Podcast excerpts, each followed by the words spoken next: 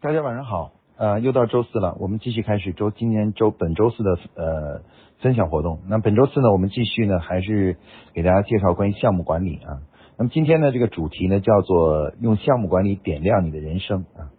这个主题听起来有点虚啊，因为这个点亮人生这是件大事啊。那就是所以我们要先来说一说为什么项目管理可以改变人生啊？这个难道真的项目管理可以改变一个人的？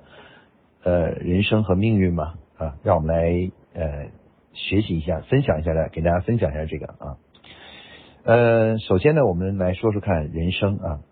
我觉得这个人生啊，这个呃，要想取得比较好的人生啊，一方面呢，我们要靠运气，确实运气是很重要的，当然也需要靠我们自己自身的努力啊。那我们应该从什么方面去努力呢？我觉得呀，最重要的是，我个人认为，因为是思维习惯，就是思考问题的习惯啊。那么，其实人养成一个正确的思考问题的习惯啊，对一生来说呢，都是非常的重要的啊。比如，当我们思考一个问题的时候，是不是能抓住这个问题的真正的重点啊？知道轻重缓急、主次在哪里？然后呢，能不能够？当我们去想思考一个问题的时候，能够呃去瞬间联想到解决这个问题的正确的那个规律是什么？你看这些问题呢，其实都是我们说的是非常重要的思维习惯。那我认为，人生无论你拥有多少钱，拥有多少的资源，那么都不是最重要的。最重要的是，是你在思维上一定要养成一个良好的思维习惯，因为思维习惯会伴随你一生。那么正确好的思维习惯呢，可以让你呢从哪怕没有资源，会变得呃拥有资源。那么会让你呢这个在做很多重要的选择的时候，能做出一个正确的啊长有益于长久发展的一个选择。所以说呢，这个我觉得人对于人生来说最重要的、最宝贵的东西是什么呢？就是养成一个正确的、良好的思维习惯。当然，思维思维这个问题呢有很多啊，很多方面啊，正确的思维的方方向啊。那么，为什么我们今天说项目管理能够帮助大家点亮每一个人的人生呢？其实很重要的就是说，项目管理是一个特别有益于我们养成、培养我们养成正确思维习惯的这样一个东西啊。我们之前讲项目管理呢，讲了很多项目管理对一个组织的意义。啊，比如帮帮助大家统一工作方法呀，统一工作习惯。那么今天这个主题呢，其实是向大家介绍一下项目管理呢，是可以帮助我们每一个人呢，呃，调整修正我们自己的这个呃思维习惯啊，帮助我们呢，就是养成啊良好的思维的方式啊。脑一个人脑子清不清楚啊，其实是决定了一个人最终能走多远的一个。最重要的一个因要呃一个要素啊，头脑不清晰的人啊，即使拥有的现有的条件很好，他也会把这一手好牌呢打坏啊。如果呢脑子清晰，头脑清晰啊，思维清晰，那么这个呢，即使是遇到了很艰难的环境的话呢，也能够克服困难，把这个问题呢解决啊。人类与动物的最大的区别就是人是有。很强的逻辑思维的啊，思维能力的，所以对人来说，最宝贵的东西，对人生影响最大的东西是什么呢？是我们从小养成的良好的思维习惯啊，思维习惯。那么，呃，非常遗憾的是呢，并不是每一个人在从小到大，从小学、中学到大学，都能够养成良好的思维习惯。有些人甚至养养成了一些不好的思维习惯。就想问题呢不好，不太正确的思考思考思维习惯。那么而项目管理呢啊，一般都是在你这个嗯走向工走上工作岗位以后需要参加的学习啊参加的学习。那这个呢实际上是帮助我们去嗯大家来纠正和调整啊就是呃思维习惯，把思维习惯这个如果没有养成良好思维习惯呢，把这思维习惯给纠正过来啊。让我们每一个人都都养成良好的这种思维的这种这种习惯。所以说呢，这个我们前面这一段所说的呢，就是意思就是说啊，其实一个人的人生好不好啊，能不能够过得很好，很大程度上呢决定于你的头脑啊是不是清晰，尤其是你的思维习惯好不好。如果思维习惯好呢，当你面对重大抉择的重大选择的时候，你就犯错误的几率就会降低。相反，如果你头脑不清晰的话呢，一旦在重大事件上犯了错误的话呢，这一生呢可能就会受到很大的影响啊，很大的影响。好了，那么下面呢，我们就来谈一谈项目管理是为什么可以影响到我们每一个人的思维习惯啊，思维习惯。项目管理呢，在项目管理的这个学习过程中啊啊，这个呃，除了教给我们每一个人啊做一个工作啊正确的一个步骤和流程是怎么样的，更重要的呢，他还传向我们教我们学会了正确的一系列的思维方法。在项目管理中呢。这个呃，我们在学习的过程中呢，其实有一个很重要的东西，就是项目管理的十六条思维啊。那我们专门在现在的在学习项目管理的学习的过程中啊，其实除了学习项目管理的一般的工作方法、规范和流程以外，更重要的是要学习项目管理的这种思维。而且我们先帮他进行帮大家进行总结了以后啊，就发现呢，在我们平常呃日常解工作和解决问题的过程中啊。一定要养成良好的思维习惯，而这个思维习惯有哪些呢？哎，在项目管理中呢，就提出了十六条啊，这个项目管理的良好的思维习惯啊。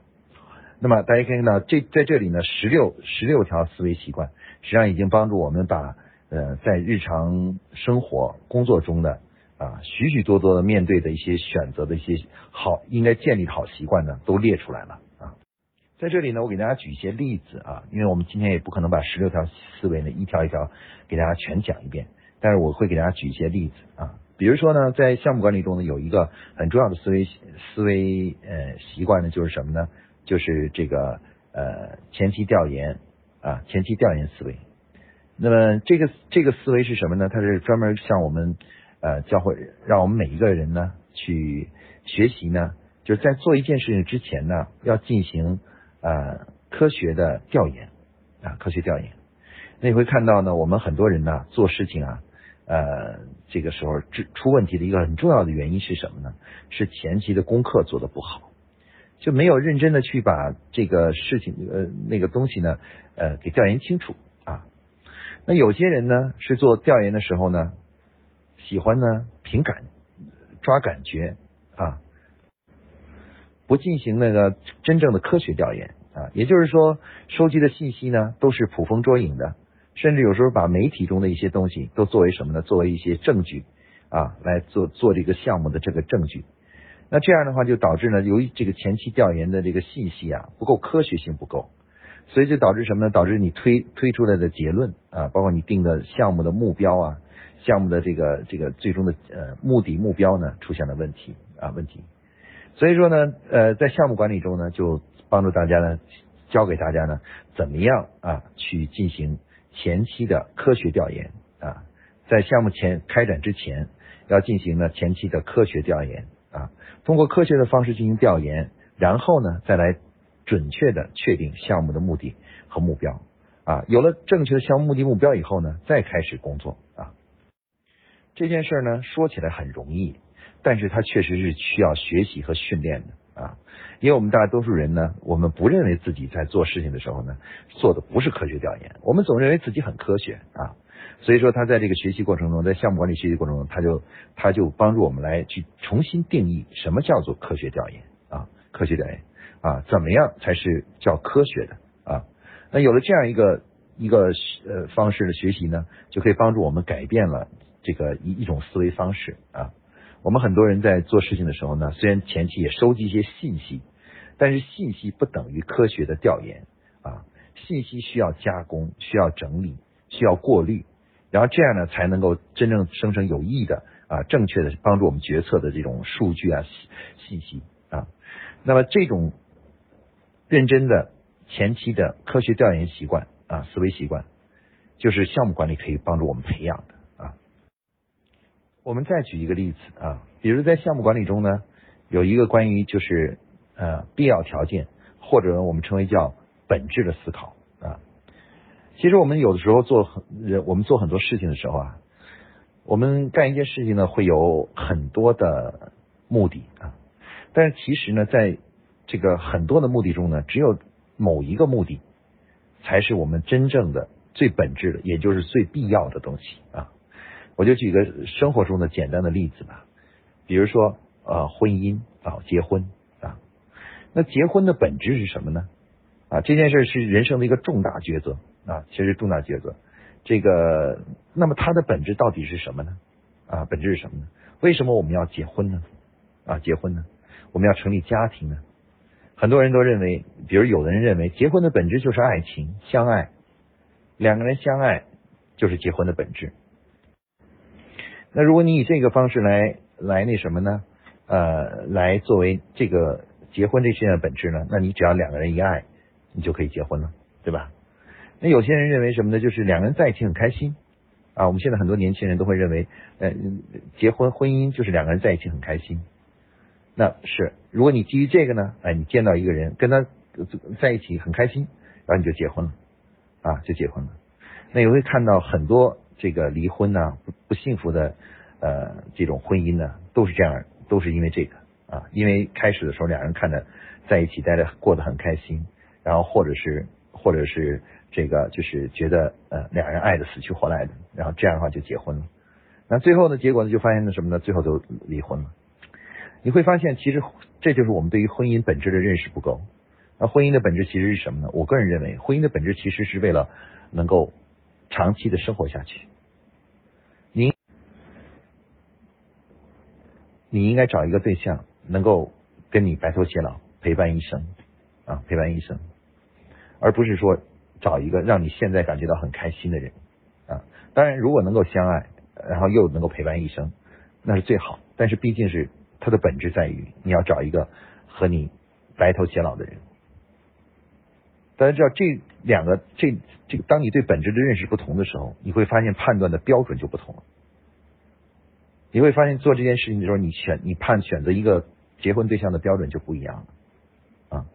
那我们可以看到呢，这个项目管理呢，可以教给我们，它有一个很重要的思维方式，教给我们怎么样去思考一件一个问题的它的本质是什么啊，从而思考它的真正的必要的条件是什么啊，必要的条件是什么？那像这样的思维方式啊，大家知道是是非常非常宝贵的啊，非常非常宝贵的。我们有的时候经常抱怨员工能力提不上来。其实能力是什么呢？啊，其实能力啊，第一第一类的能力啊，就是思维习惯。一个人的能力强不强，其实就是看他是否建立起来了正确的思维习惯。啊，如果思维习惯没有建立起来，哪怕他学了再多的知识啊，就是有再多的经验，这个人能力始终还是提不上来。一遇到新的问题，就不知道该怎么解决。啊，就不能拿出正确的解决方式。而项目管理，刚才我举这个例子，大家看到他提出的这种一个一个的、一个一个方面的这个就是呃思维习惯啊，思维习惯。那这样的思维习惯其实是非常有利于帮助我们的员工啊，系统的呃整体的啊快速的提高他们的能力的啊能力的。这也是为什么我老是老是动员很多企业应该把自己的员工呢。不要让他们学太多的东西，而是应该首先让他们去参加项目管理的学习。因为项目管理的学习，它解决的问题不是去学一个简单的记住一套做事的办法，而更重要的是在通过项目管理去纠正呃公司里面的各层级的员工的思维方式啊。像刚才我们说的这样一个一个的思维啊，比如我可以再举一个例子啊，再举一个例子是什么呢？就是我们提出的就是关于这个就是呃呃。这个技术原则啊，在项目管理中有项目管理中有一个重要的关于对于技术原则的思考啊，技术原则的思考。那技术原则是什么呢？啊，其实这个呢，就实际上我们如果简翻译的更加简单一点，容易理解点，就是对于啊解决问题的相关的规律的思考。我们当面对一个问题的时候呢，很多人的思考方式呢。往往是什么呢？往往是最习惯的是第一，凭经验啊，从经验的角度出发啊，过去我怎么做的，然后我现在还怎么做啊？另外一种是什么呢？就是抄袭，就喜欢抄别人的啊，看看市面上有哪些有哪些人做的看起来比较成功的，然后照别人的方法去抄啊抄。那这样做事情呢，往往是偶尔能能够抄对了，偶尔能够经验是对的，能做成功，但大多数情况下呢，都会是失败的啊。而正确的思维方式是什么呢？当我们面对一个问题的时候，对吧？举例子，我们面对一道题，我们想测量一个一个椅子啊，一个一个桌子，一个椅子或者一个一个东西吧，它的体积是什么啊？体积是什么？那么正确的思考方式不是去凭经验，或者是简单的抄袭。正确思思考方式是先要想一想，与体测量体积相关的公式和规律有哪些，对不对？我们就会联想到啊，要么就是数学中的这个。长乘以高乘以宽啊，这种公式啊，有的是计算正方体的，有的计算长方体的，有的是计算那个锥形的啊。另外一种呢是什么呢？就是我们去想，还有一个通用的定律叫做阿基米德定律啊，把东西扔到水里面去，测量水面的增高值，然后最终呢来测量体积。那正确的思考方式是应该这样的，而不是先去看自己过去的经验，或者是或者是别人的做法啊，别人的做法。而是应该去就这个问题来思考它对应的规律是什么。而我们在生生活与工作中啊，很多人的思就这个问题的思考呢，都不是这样的，都是喜欢什么呢？做一件事情之前，不去思考对应的规律是什么，而是一味的去思考什么呢？去想，哎，我过去是怎么做的？我的经验是怎样的？以及我别人抄袭别人的做法啊，别人的做法。那我们最喜欢抄袭的什么呢？比如说媒介宣传方式，对吧？别人的产品是什么形态的啊？别人现在出的产品是什么样子的啊？或者说现在最好卖的产品是什么样子？然后我们去抄啊，去抄。那么这些思维、这些这样的做法的都是怎么来的呢？就是因为做这件事情的人的思维习惯有问题，所以他才会才会去这样去做事情。因为每一个人在做事情的时候，他决定他怎么做一件事情，怎么解决一个问题的时候，其实都是被他的思维习惯所主导的。他的思维习惯主导决定了他到底是怎么思考，以及怎么样去做一件事情啊。那么我们要想让能员工的能力真正得以提高啊，解决问题的能力真正得以提高，很重要的就是要改变他们的思维习惯。大家可以看到，刚才我们举这个例子啊，举这个这样的例子，其实呢，这对你如果观察一下我们组织中的人员工，你会发现他们很多人身上的问题，其实不是那件事情本身到底做的好与坏。啊，做的怎么样？而是他们的习惯有问题，他们的他们的思维习惯有问题，他或者他们的行为习惯有问题啊。所以所以说呢，项目管理呢，为什么我们说它特别重要呢？其实它的最重要的意义不是别的，是帮助我们全体的员工去解决一个关于怎么样建立统一的正确的思维习惯和行为习惯的问题。那么有了这样，一旦他们能够有一部分人能够接受这个。这个训练，然后并且改变了过去的思维思考问题的习惯，你会突然发现他们的能力有一个大幅度的提高，也就是我们平常生活中所说的叫做开窍了啊。人为什么时候叫开窍了呢？开窍了就是他终于掌握了一种正确的思维方式，就叫开窍了。那不开窍就是什么呢？不开窍就是你每次给他讲一个东西，你说这个事儿应该朝左走。啊，他就记住了这个事儿朝左走，他不会举一反三，他不可能不不会回到为了解到为什么这样做，而是只是简单的记住了这个啊，嗯，这遇到这个事儿应该朝朝左走啊，那么这样是不行的，这样的人是没有真正的解决问题的能力。一个真正有解决问题能力，一定是建立了正确的思思维习惯。那么，那么哪怕他遇到再难的事情，包括再这个新的事情，以前没遇过的事情，他都可以用他良好的思维习惯啊，基于规律啊，基于问题的本质去解决问题，来设计出一个创造性的解决思路。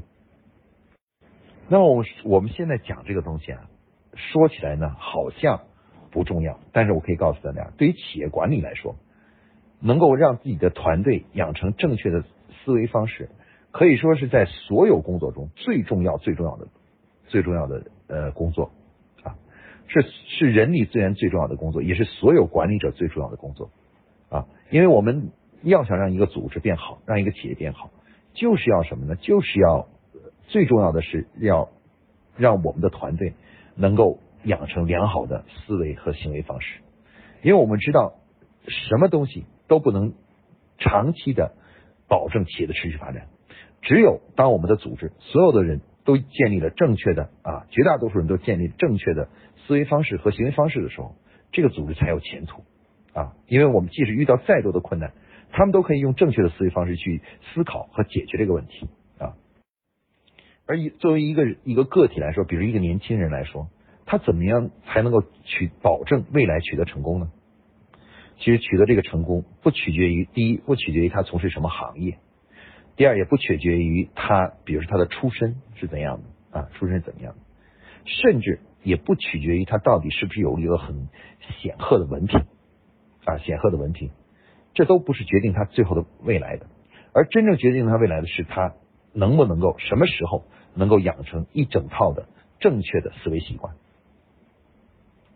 所以说，项目管理。对于某些，对于很多人来说，它就是一个改变人生的一个一个一个一个一道门啊！如果你能够认真的学习项目管理，学习十六个核心的思维方式啊，十六个核心的思维方式，